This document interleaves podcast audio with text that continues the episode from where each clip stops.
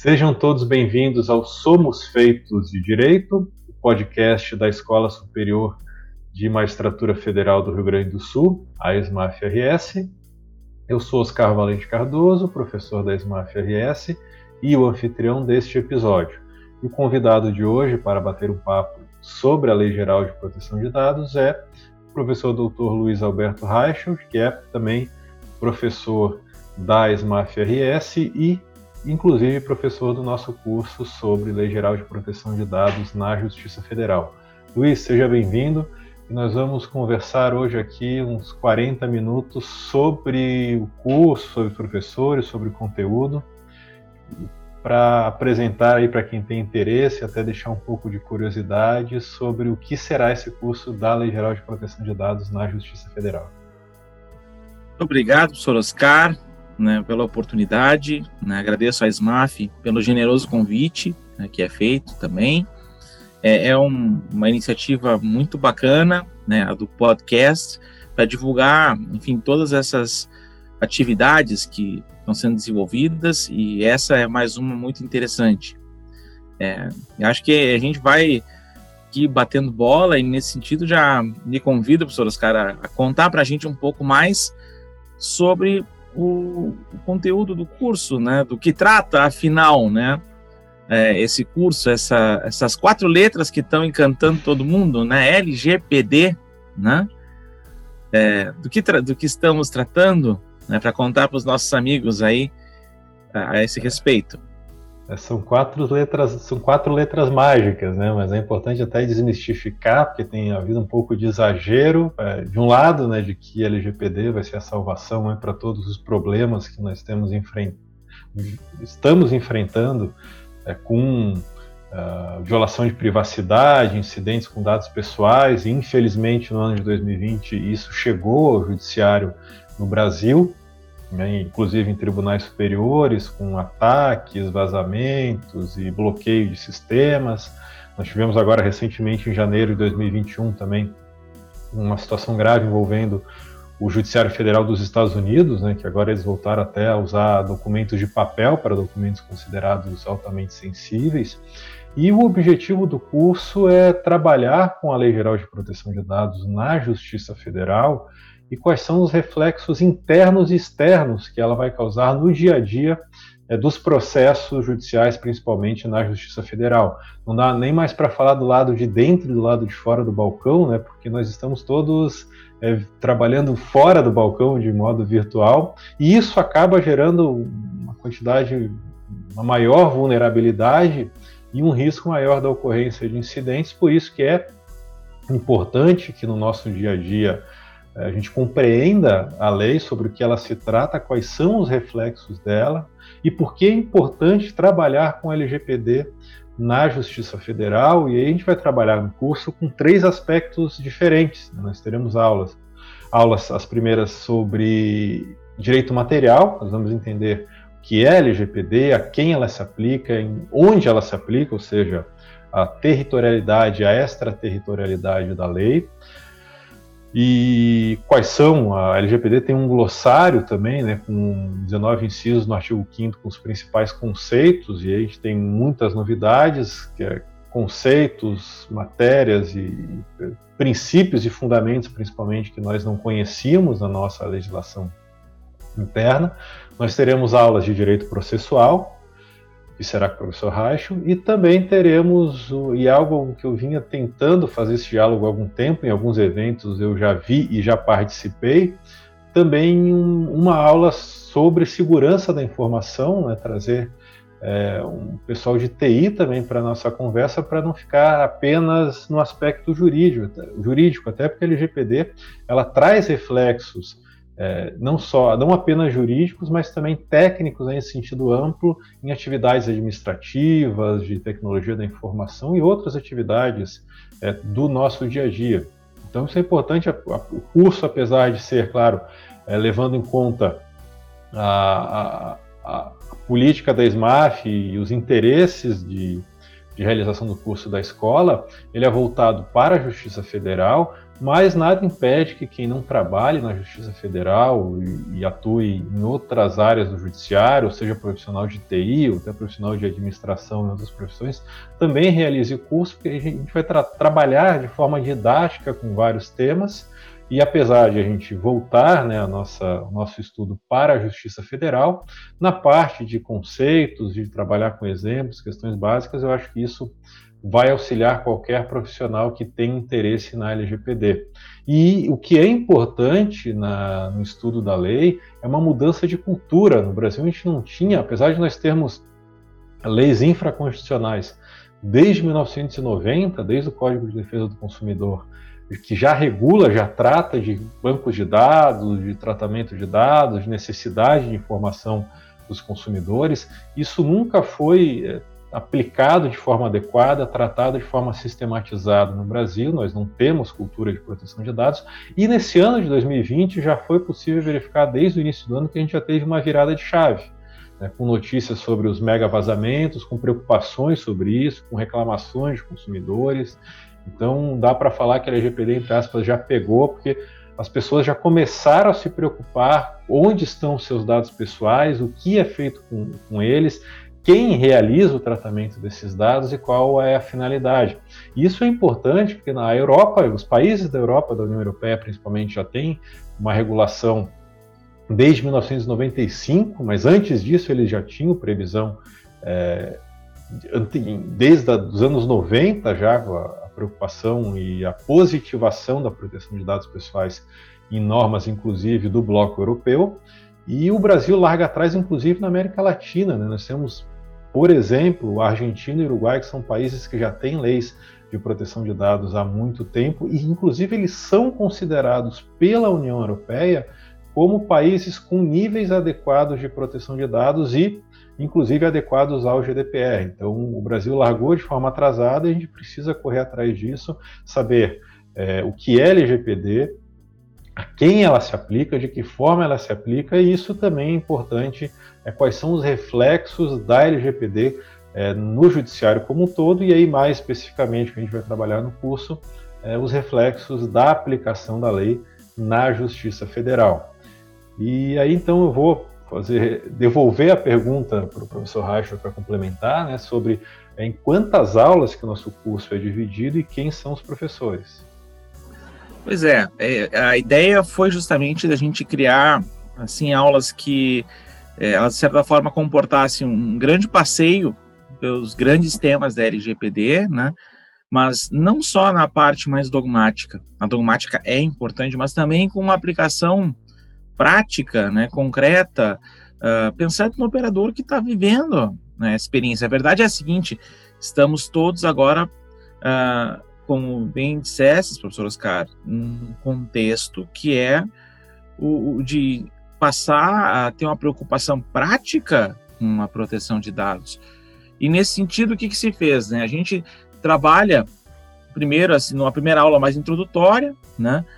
com introdução, fundamentos, princípios e essa questão do glossário, porque efetivamente nós temos todo um vocabulário novo, nós temos conceitos novos e é, é, é, importante falar de uma aula dessa. Aqui eu vou fazer um paralelo de novo com o próprio Código de Defesa do Consumidor, que o professor Oscar bem mencionou. É, ali nós também tivemos uma mudança de paradigma, uma virada de chave, como foi dito, justamente a partir do entendimento de um novo vocabulário, da, da apropriação de conceitos, o consumidor, o fornecedor e assim por diante. E aqui nós temos algo bem mais sofisticado e vamos dedicar um encontro inteiro para conversar sobre toda essa problemática introdutória, vamos colocar assim. Num segundo encontro, a gente já começa a entrar no estudo de tratamento de dados pessoais, né? Uh, a questão dos direitos do titular, né? Dos, desses dados e os deveres dos chamados agentes de tratamento, né? Então, aqui, de novo, aqui já, já chegamos num ponto onde uh, não se explora apenas a parte conceitual, mas já um, um, entendimento daquilo que é permitido, proibido, obrigatório à luz né, desse novo regime jurídico, com todas as dificuldades que ele possa ter. Né? É, é bem, bem dito que a, a LGPD ela já teve dificuldade, inclusive, em, em, ganhar aplicabilidade com tudo que se viu em termos de vacácio legis, né? mas há ainda uma, uma dificuldade que eu acho que ela é cultural. E vamos enfrentar alguma resistência. Eu imagino que, a exemplo do que se viu com outras mudanças também, a, a resistência de agentes de tratamento, a, a resistência em relação ao reconhecimento desses direitos do titular dos dados, isso vai tomar um tempo, mas é importante que desde logo a gente já coloque isso em pauta. Uh, também vai se dedicar um encontro inteiro ao problema da responsabilidade de reparação de danos na LGPD, né? Uh, e aqui, esse é um dos temas importantes que a gente vai começar a enfrentar, justamente porque, uma vez não respeitado a, a, vamos colocar assim, as balizas da própria LGPD, a grande questão que surge é, bom, quais são as consequências? Né? Quais são as consequências? Como a gente lida né, com os problemas em relação a vazamentos, a tratamento que não obedeça às balizas da lei e assim por diante. Né? Vamos ter um encontro dedicado também a essa atividade mais prática, né, envolvendo segurança da informação, e aí vamos trazer, inclusive, um expert na área. Vamos sair um pouquinho do direito e vamos colocar aqui, né, entre nós, uh, um colega do TRF, que é o Christian Ramos Prang, que vai fazer essa exposição, né? Uh, a aula sobre responsabilidade uh, na LGPD, até esqueci de dizer, vai ter, vai contar com um outro nome de peso, que é o professor Eugênio Facchini Neto, referência, né, para quem quer entender responsabilidade civil em geral e na, na LGPD também, né? Uh, e por fim, vamos contemplar também no nosso programa um pouco dessa dimensão processual, né? De problemas de ordem processual, o problema da produção de provas na LGPD, e aqui tem questões importantes do ponto de vista do provar o atendimento às balizas da lei, de provar os estándares que são necessários para caracterizar a existência da responsabilidade e a excludente de responsabilidade. Temos regras de ônus de prova peculiares, muita coisa vai, vai ser tratada aqui, vão, vai dar muito pano para manga. Dá para discutir até mesmo, se quisermos, em que medida uh, o avanço de novas tecnologias já nos, não nos traz a necessidade de discutir um pouco as relações entre prova e verdade e assim por diante.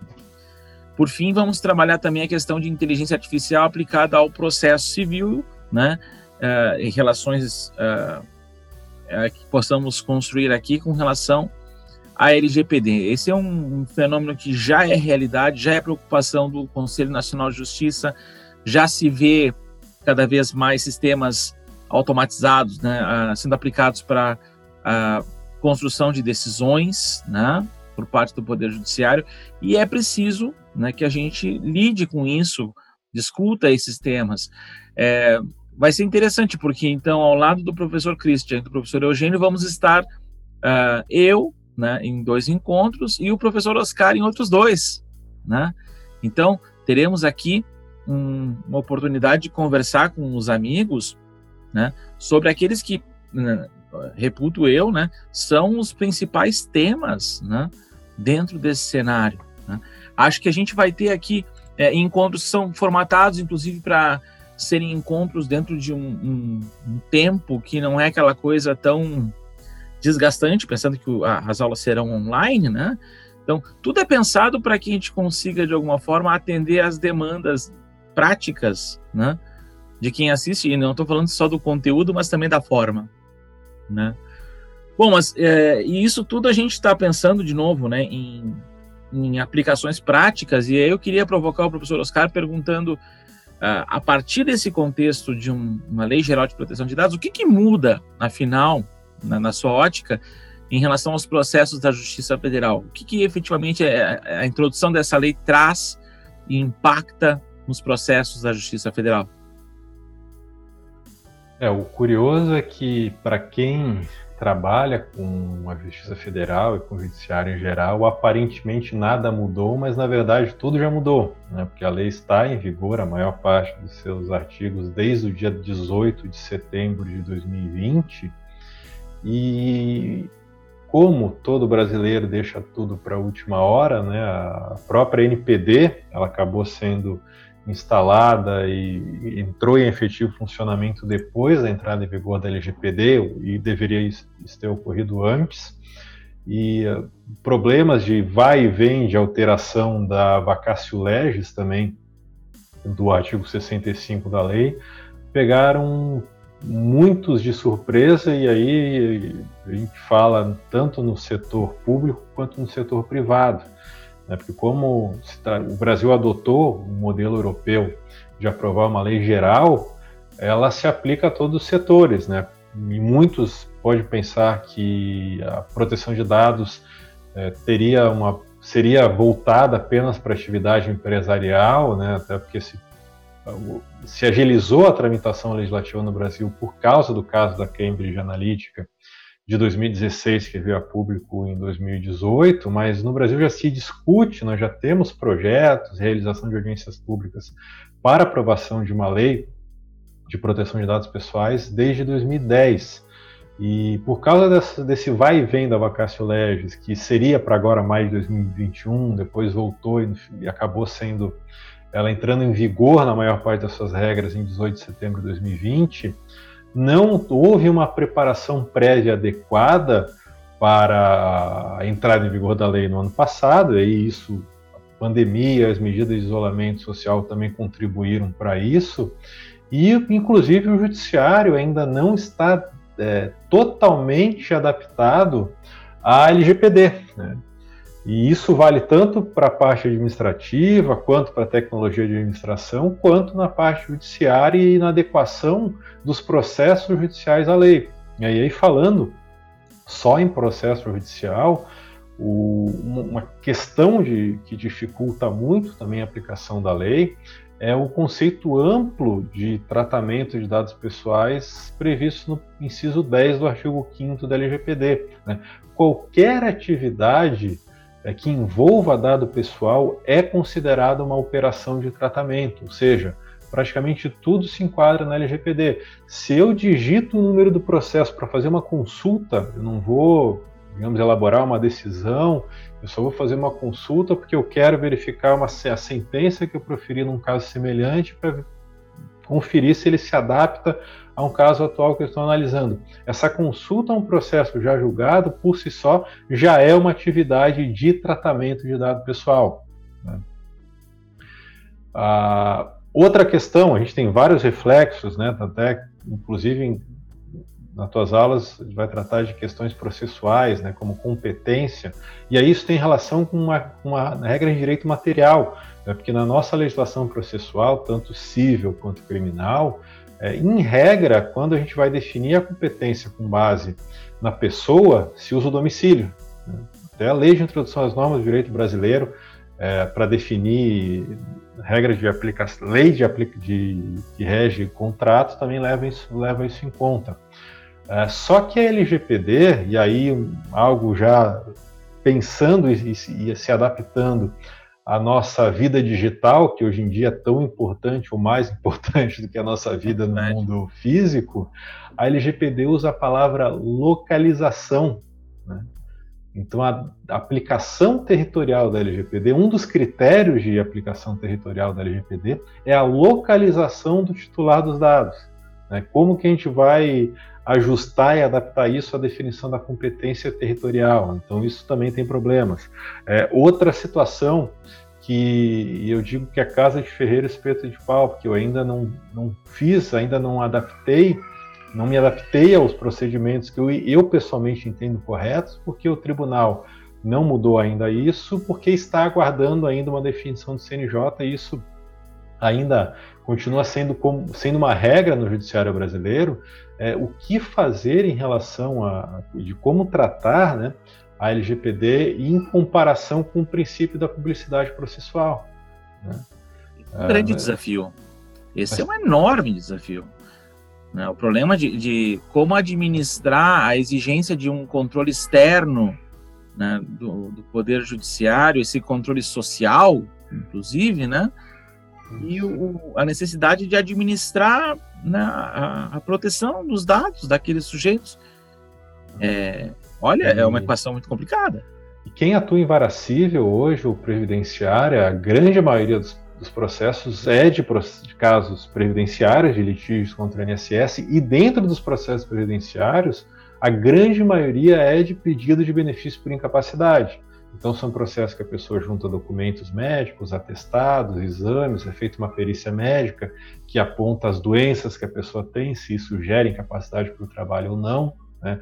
É, isso deveria aparecer de uma sentença na movimentação processual ou no acórdão do tribunal, né, para permitir que qualquer pessoa, é, pesquisando o nome da parte em um buscador na internet, vá localizar aquela decisão e veja que ela tem alguma doença, às vezes pode ser doença estigmatizante, né, até processos relativos a direito à saúde, pedido de medicamento, pedido de cirurgia, isso deveria continuar aparecendo de forma é, livre e aí sem controle em consulta processual, em pesquisa pelo nome da parte, que ainda é possível, porque o CNJ também não fez nenhuma alteração em relação a isso. Né? Esse é um ponto que eu quero tratar, que eu, que eu questiono muito e que eu, eu pessoalmente, contra a minha própria vontade, não me adaptei, porque ainda não houve nenhuma orientação do tribunal ou do CNJ em relação a isso, e também a gente tem receio de que isso possa trazer consequências. Né? E, e, aí, né, outro ponto que influencia também diretamente a aplicação da LGPD, como eu falei, dessa nossa vida digital, diz respeito à produção de provas, né? Até o. Reichel tem, faz várias provocações interessantíssimas sobre isso, inclusive sobre a redução da importância da prova testemunhal, né, porque tudo que nós fazemos hoje em dia no meio digital deixa rastros, isso vale para é, na, na, área civil e na área criminal, mas a, o foco da LGPD é a área civil, não se aplica à investigação criminal, né, e isso leva inclusive a uma redução de importância e a desnecessidade até de produção de prova oral, porque não há necessidade de a gente é, indiretamente atestar um fato se esse fato pode ser é, verificado, reconstituído ou confirmado é, no meio digital. Né? E, que que, o que, que a gente pode destacar de reflexos, de consequências principais é, do estudo da proteção de dados e de atividade de tratamento de dados sobre a produção de provas no processo judicial?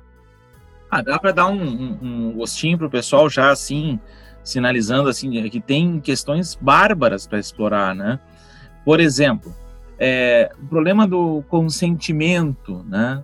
Daquele que vai ter seus dados tratados, né? A, a prova de que foi dado esse consentimento, né? A lei trata do assunto e essa é uma questão delicadíssima, né? Porque em alguns casos a lei exige, né? É, de regra, né, esse consentimento. Mas em outros casos ela dispensa essa exigência, né, dependendo do tipo de dado. Bom, só aí nós já vamos começar a encontrar debates homéricos, né? É, mais do que isso, o problema todo de dados que são uh, tra vão tratados por uma, por uma pessoa e que são daqui a pouco compartilhados com outros sujeitos, né? E aí como é que fica essa questão do consentimento e da prova, de novo aqui nesse ponto, é delicadíssimo.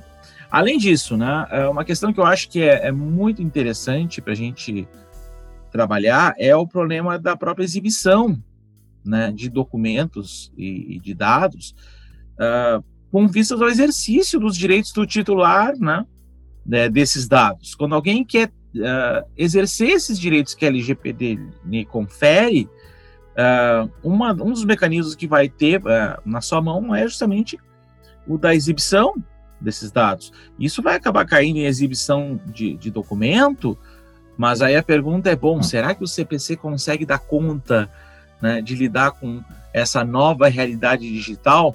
Né? Vale lembrar que quando fizeram o Código de Processo Civil, lá em, em 2015, é, uma escolha que o legislador fez foi de não tratar de questões de novas tecnologias. E o argumento é: ah, a tecnologia muda, então nós não podemos ficar lidando com isso. Pois bem, é, agora nós temos um cenário curioso. Nós temos a legislação processual que é geral, nós temos uma LGPD, nós temos que construir agora aqui respostas com esse craquelê de leis, né? E é um desafio muito grande. E, e nem falo aqui né, em outros problemas que também me parece que são importantes, como já, já mencionei minutos atrás, sobre responsabilidade civil, né, em função né, do, do, de problemas no tratamento de dados. Né? De novo, aqui nós vamos ter que começar a discutir uh, como se dá significado a certos comandos da lei né, que tratam do assunto. Olha, é, preocupações para a gente que a gente vai ter aqui são muitas nesse ponto, né? Eu, eu posso assim dizer da minha do, do meu olhar assim, do meu lugar de fala, é, eu que não sou um novo cristão em matéria de estudo de direito probatório e que também não me considero um novo cristão em matéria de estudo de, de processo e tecnologia, que estudar LGPD é desafiador nesse ponto, né? Então, acho que a gente vai ter aqui uma oportunidade de ouro, de novo, de, de trabalhar esses temas. É, mas uma das coisas que me, me põe a pensar é justamente uh, que esse olhar também é um, um olhar que coloca uma, uma, questão básica que as pessoas parecem não se dão conta, mas que é um, um passo atrás, digamos assim, toda essa discussão, mas um, passo atrás importantíssimo.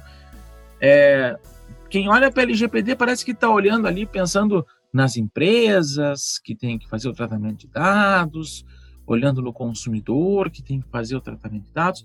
Muito bem, mas assim, é, professor Oscar, ele, ele faz a provocação. Será que isso, toda essa disciplina também não, não teria aplicabilidade no trabalho de advogados também?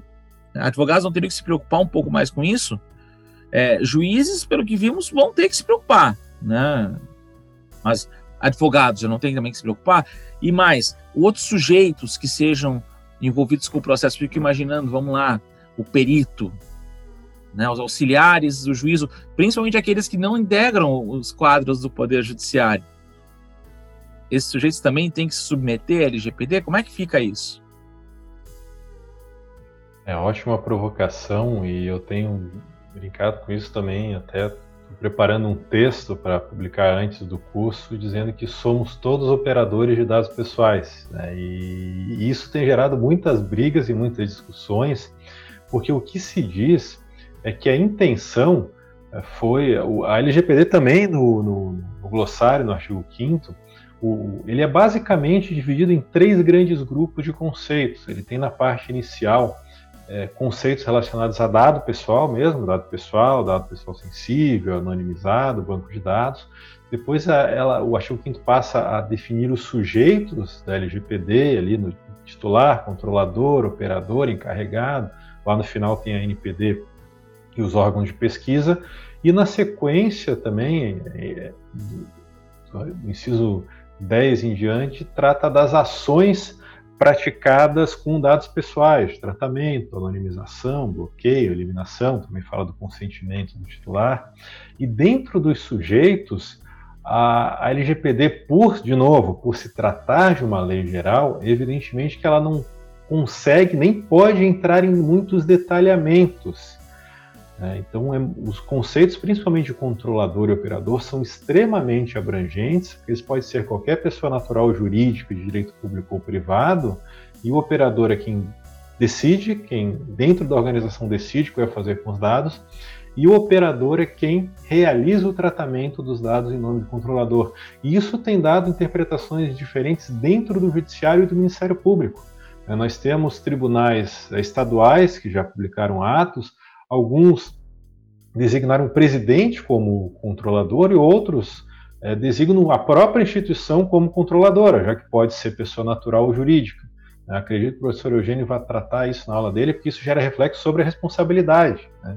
A gente está pegando uma responsabilidade objetiva de uma pessoa jurídica e repassando para a pessoa natural, que é o presidente do tribunal. Daqui a pouco ninguém mais vai querer ser presidente de tribunal, é, ou Procurador-Geral de Justiça, porque ou Procurador-Geral da República, porque pode ser responsabilizado por incidentes com dados pessoais. Né? Todo mundo quer ter os direitos, né, de, como titular de dados, mas ninguém quer ter os deveres e a responsabilidade, né?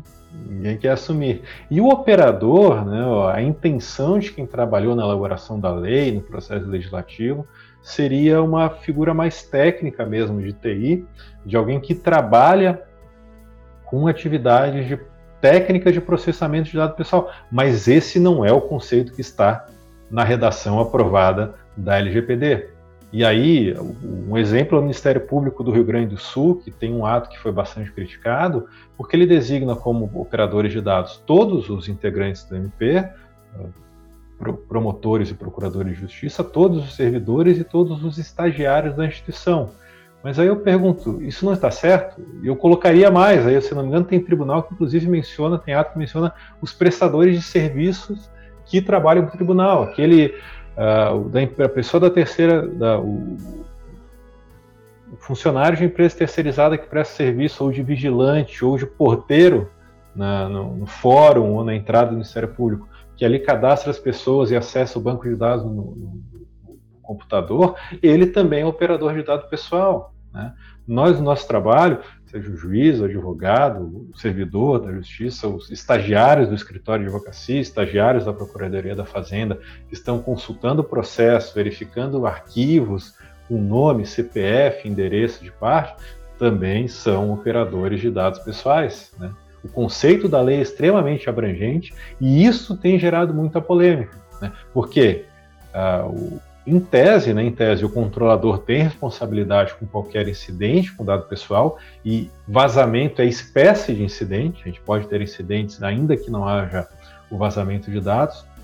Na União Europeia nós temos condenações de hospitais, por exemplo, por um, por um, um excesso de perfis de pessoas que podem acessar prontuário médico. Às vezes a gente teve situações é, curiosas de ter uma pessoa famosa internada aí, um número excessivo de pessoas do hospital naquele dia acessando o prontuário daquela pessoa, a gente poderia trazer isso para o judiciário. Será que num julgamento de uma pessoa pública, como nós temos no, no TRF4, se e, e, hoje em dia, como tudo é digital, tudo é auditável, tudo é passível de controle, se se verificar que a gente tem um número grande de acessos de é, público interno, verificando um processo que não tenha um segredo de justiça ou que tenha um nível de sigilo que permita o acesso de outras pessoas, isso pode, né, em tese, se discutir é, que isso seja caracterizado como um incidente com dado pessoal. Então, tudo é, precisa ser revisto administrativa e judiciariamente, porque a lei tem conceitos muito amplos e isso, inclusive, tem gerado divergência e atos diferentes dentro dos tribunais brasileiros. Então, eu vou também trabalhar com isso na aula, no material, né, fazer uma comparação é, desses atos, porque até isso também é ainda incerto e não se sabe muito bem quem é quem é, na LGPD quando ela é transposta para o nosso dia a dia de judiciário, Ministério Público, advocacia pública e privada. E, e como eu falei, a gente tem é, trata, nós já temos no Brasil regulamentações diferentes para a, as mesmas pessoas, né, os mesmos sujeitos da LGPD. Né. E outro ponto interessante que vai ser interessante, eu digo interessantíssimo, que é algo que, que, que está na crista da onda, né, interessa muito a nós dois, que vai ter, ser um tema da tua aula também, é, que é a, automatização e o uso da inteligência artificial no processo. Né? Eu, quando participei ali da comissão de, de, de governança de TI do tribunal, eu dizia que a inteligência artificial é a garantia da nossa sobrevivência para o futuro, porque numa realidade de orçamento apertado, nossa economia cada vez pior e não, não se tem uma, uma perspectiva de melhora em curto prazo, né? a gente com quantidade de servidores caindo a cada ano no judiciário e no executivo também, né?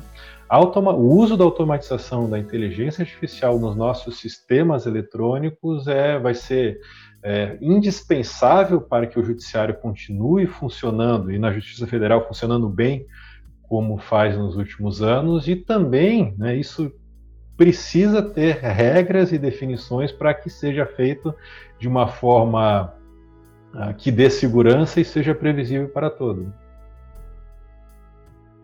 É. Essa questão da inteligência artificial é, é, um tema delicado. Assim, eu tenho dedicado já algum tempo a, a estudar. Agora, em fevereiro, foi publicado um artigo na revista de processo que eu escrevi sobre o tema né? inteligência artificial aplicada aqui nesse contexto dos direitos fundamentais processuais. E a, a, conversa não é simples, mas é uma conversa muito importante, porque efetivamente é isso. A gente pensa que a, a continuidade né, do, dos serviços muitas vezes vai depender do emprego de inteligência artificial. E não é uma questão só de, de comodidade, é uma questão de efetiva necessidade, muitas vezes, né?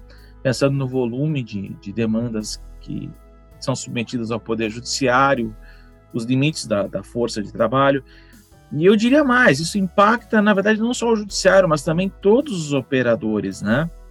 Ah, já, já se fala em outros lugares sobre o uso de inteligência artificial no âmbito da advocacia, né? Aqui a OAB do Rio Grande do Sul teve um, editou um ato criticando né, o uso desses robôs, né? Uh, nos Estados Unidos, onde a remuneração de um advogado é feita por hora, né? Em questão de segundos, né? O, um robô chamado Ross fazia aquilo que demorava uma carga horária absurda por parte de um advogado e significava para a parte uma economia enorme, né? E vamos combinar que o processo serve à parte, né? O processo, a jurisdição, to toda essa cultura que a gente constrói, ela serve à parte, né? E nesse ponto assim a gente começa a pensar, bom, a inteligência artificial ela vem aí para ficar, eu acho que ela se incorpora à nossa cultura de uma maneira muito, assim, é, como fato inexorável que não, que não comporta retrocesso. Agora, a gente vai ter que começar a discutir uh, de que forma a inteligência artificial também não deve se submeter a certos critérios, né? E os pontos são muitos aqui, né? Um ponto interessante é bom no tratamento, é, a inteligência artificial para atuar pressupõe né, uma base de dados. Ela, o algoritmo que é utilizado em matéria de inteligência artificial, ele, ele toma informações de base de dados. Então, ele de certa forma ele, ele é, é um ator nesse cenário. Ah, quando se fala em online dispute resolution, né, fora do país, tem autores que dizem que a gente trabalharia com, se fosse pensar naquele conceito tradicional da relação processual, autor, juiz e réu, né? com o que, o que seria uma quarta parte, a fourth party, eles dizem, que é a tecnologia. A tecnologia é equiparada a um sujeito, olha que loucura. É algo para a gente pensar. E aqui tem, tem questões delicadas nesse ponto, né? Porque é claro que a gente já tem tribunais que estão desenvolvendo sistemas já mais badalados. O Supremo Tribunal Federal tem um sistema que já, muita gente olha para ele com, com, atenção especial, o Victor, né, que faz lá filtro de admissibilidade, recurso extraordinário. Mas existem muitos sistemas que estão trabalhando já com inteligência artificial, inclusive o TRF, né, pelo que se vê, também já está uh, eh, lançando mão disso. Bom, uh, aí começamos a pensar assim, tem questões delicadas para se discutir. Me parece que é uma, pegando uma aqui para a gente assim incendiar um pouco né, o debate, colocar uma, uma chama daquelas assim para deixar o pessoal uriçado, é, é, é, de pensar, bom, uh, o problema da transparência desses algoritmos né, que lidam com esses dados. Porque já que a gente quer poder controlar, auditar, né, ou, com vistas a, a, verificar se houve respeito né, à Lei Geral de Proteção de Dados, é, é, natural que a gente pense, bom, então tem que ter alguma forma de, de lidar com a, o algoritmo. E aí muito se discute hoje o problema da transparência dos algoritmos. Uh, isso tem impactos mil, mas vou pegar um aqui que eu acho que é interessante. Um professor espanhol, ele, a certa altura, uh, escreve dizendo que quem olha para um algoritmo olha, de certa forma, para a fundamentação de uma decisão automatizada. Um algoritmo utilizado para construir decisões automatizadas quem conhece o algoritmo conhece a fundamentação da decisão. Logo, seria, seria nesse caso aqui, uh, o conhecer o algoritmo seria uma, uma razão para dizer, bom, acabou o dever de fundamentar? E como ficam os, os algoritmos que têm aprendizagem de máquina? Né? Onde a gente tem o algoritmo aprendendo e evoluindo e se desenvolvendo. Verdade é que, assim, quem procura uh, entender esses temas, acaba encontrando desafios enormes e, e, que são desafios muito legais. Essa é a verdade também. Vamos, vamos, vamos colocar que não é, as coisas não são apenas trabalho e, e, problemas. Na verdade, são problemas que são assim muito interessantes e que a gente de alguma forma, né, nesse momento nós somos aqueles que estão vivendo uh, ao vivo esses problemas. Daqui a algum, alguns anos as pessoas vão olhar para trás e dizer, pô, mas era fácil solucionar isso, ou como é que eles não tinham visto isso antes? Não, nesse momento aqui nós somos os protagonistas, né? E a gente precisa, de certa forma, aqui reunir esses protagonistas todos para conversar sobre esses assuntos, debater sobre esses assuntos. É, nós temos já alguma, alguma caminhada nesses temas, mas é, é importante que é, aqueles que ainda não tiveram contato com isso, que estejam de olho aberto, porque é, é uma, uma revolução silenciosa né, que está tomando conta né, do poder judiciário, que vai, de certa forma, revolucionar a forma como a, os mecanismos de acesso à justiça funcionam, né? Uh, e eu acho que nesse ponto, se a gente não tiver preparado, né, o, os, digamos assim, que não tem muito tempo para ficar esperando. Né? Vai ser o profissional que não estiver acompanhando essa, essa mudança, essa, essa transformação que está acontecendo, esse profissional vai sentir na pele. Então é muito bom a gente poder convidar as pessoas aqui, né, para se juntar, né, a gente aqui nesse curso, nessa iniciativa. É muito legal ver a SMAF tomando a frente, né, nessa iniciativa, né, porque, de novo, é, é, o próprio judiciário preparando os atores né, que nele atuam. Isso é muito, muito bom. Eu acho que é, é um pouco por aí a conversa. Né? E tocou num ponto muito interessante que é o de que quem conhece o algoritmo conhece a fundamentação da decisão, né? mas é isso que os advogados sempre quiseram, né? e isso é algo importante que tem reflexo na segurança jurídica, na previsibilidade da decisão, na, na isonomia e também acho que reflete na composição entre as partes. Né? Vamos pegar um exemplo aqui. Na França, houve uma proibição do emprego de algoritmos preditivos, que é esses algoritmos que tentam antever como os juízes julgam, né, olhando para a experiência da jurisprudência. É, e, e isso é algo para a gente pensar. Será que a, a, orientação francesa é a melhor? Será que nós deveríamos estender esse olhar também para o caso brasileiro? Né? Acho que essas questões têm que ser colocadas na mesa, porque, de novo, é, são algoritmos e eles conseguem, eles trabalham a partir de uma outra lógica, né? E, e, e mais interessante, quando eles têm aprendizado de máquina, né? o céu é o limite. Se nós tivermos poder de processamento e aprendizagem de máquina, o céu é o limite. E, né?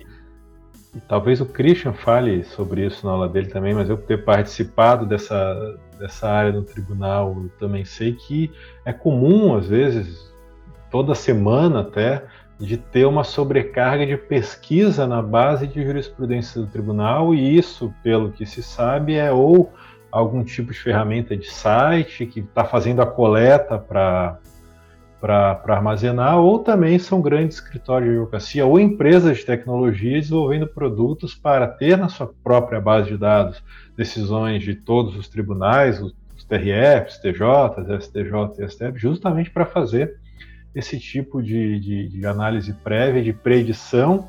Né? E a gente tem, inclusive, um curso, né? um, um curso que é muito bem avaliado, se não me engano, está na terceira edição já na, na SMAF, que é o de jurimetria.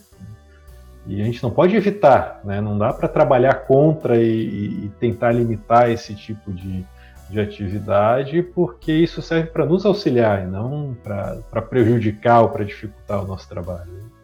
É, a verdade é que a gente tem que começar a lidar com essas ferramentas e, e, e tem que, de alguma forma, se apropriar dessa tecnologia.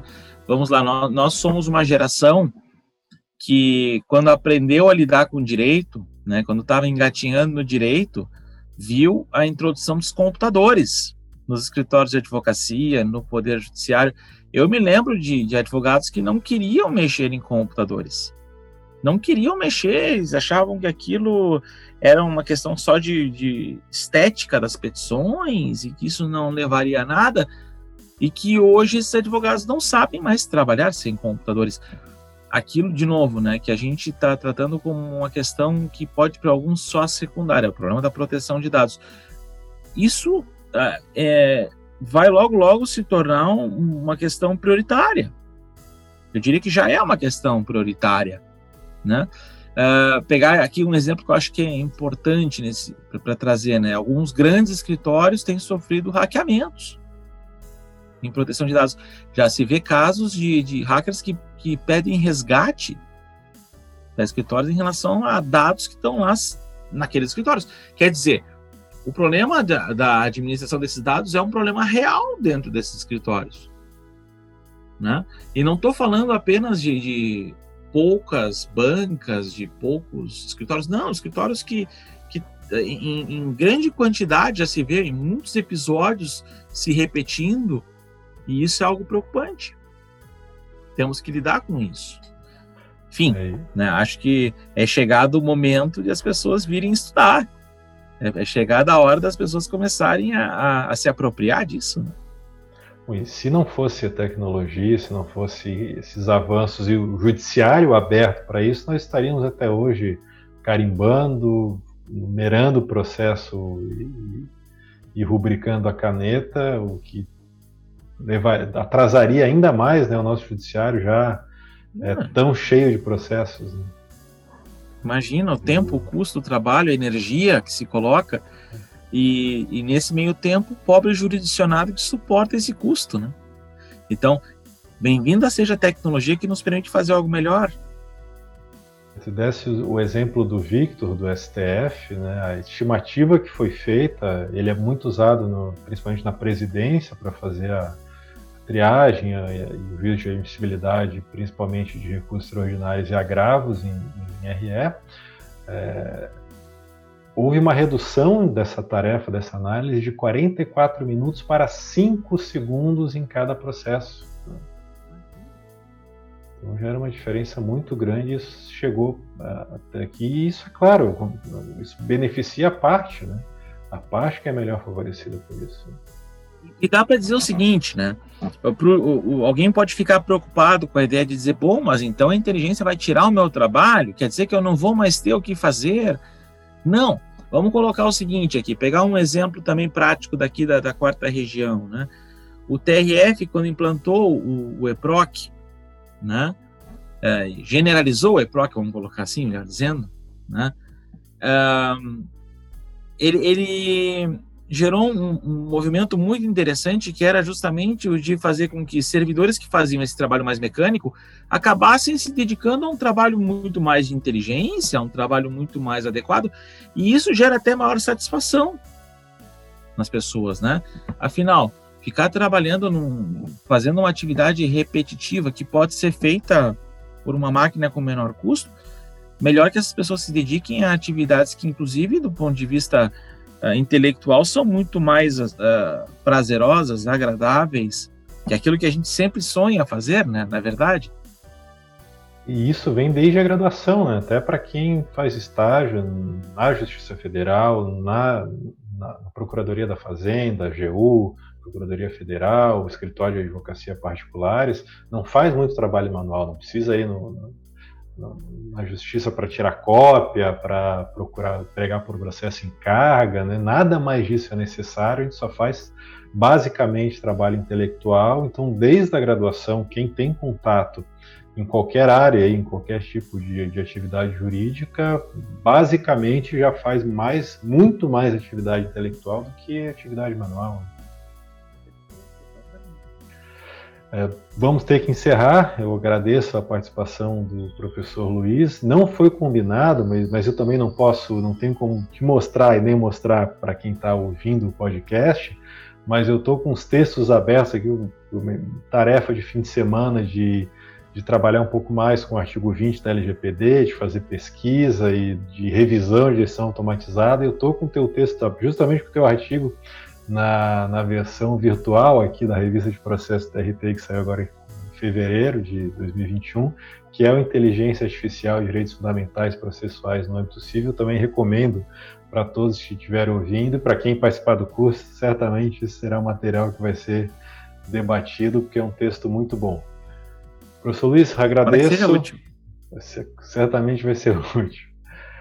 Ah, então vamos nos despedindo, agradecendo ao professor Luiz pela participação nesse episódio. E eu lembro que nós ministraremos just, juntamente com outros professores, que são professores Eugênio Facchini e o Christian Ramos Prange, o curso Lei Geral de Proteção de Dados na Justiça Federal, que está com matrículas abertas. E para isso acesse o site www.esmaf.org.br para mais informações e também para inscrições. O Somos Feitos de Direito é o podcast da SMAF RS e aqui você poderá ouvir conversas sobre os temas mais relevantes do direito com professores e convidados. Não deixe de nos seguir nas redes sociais e esperamos vocês no próximo episódio. Até breve.